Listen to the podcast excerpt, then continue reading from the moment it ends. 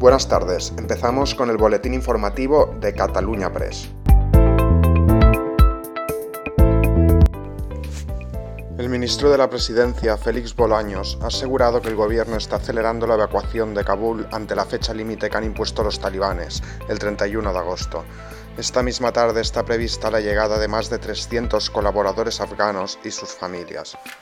Estamos acelerando la evacuación de miles y miles de afganas para que puedan tener una vida mejor, una vida plena de derechos, una vida digna.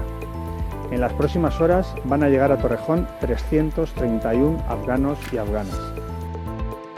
El líder del PP, Pablo Casado, ha acusado este miércoles a Pedro Sánchez de usar las ayudas de la Unión Europea para su agenda electoral y para contentar a sus socios.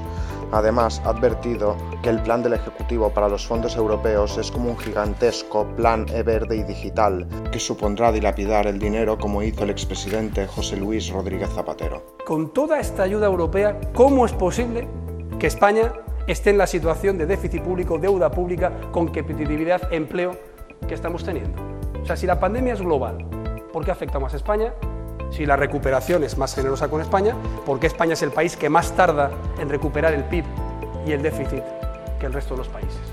Creo que la respuesta es muy clara, porque hay un mal gobierno que está usando las ayudas europeas para su agenda electoral y para hacer lo que sus socios le piden, que está mintiendo en Bruselas y está mintiendo en España. Por último, Unidas Podemos no tiene dudas de que el Gobierno cumplirá con los derechos humanos y la legalidad en la puesta en marcha de las devoluciones de menores en Ceuta, según ha señalado el diputado del Grupo Confederal y portavoz de Galicia en Común, Antón Gómez Reino.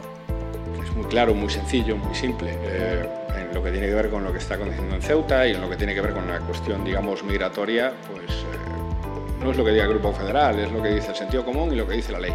Hay que cumplir siempre con los derechos humanos y además, pues en este caso, con lo que dicen también desde el ámbito judicial. Por lo tanto, no nos cabe duda que desde el Gobierno y desde todos los ámbitos implicados en el Gobierno, pues se va a trabajar en ese sentido, en el cumplir los derechos humanos y cumplir con las resoluciones judiciales en materia de migración. Y esto es todo por hoy, seguiremos informando.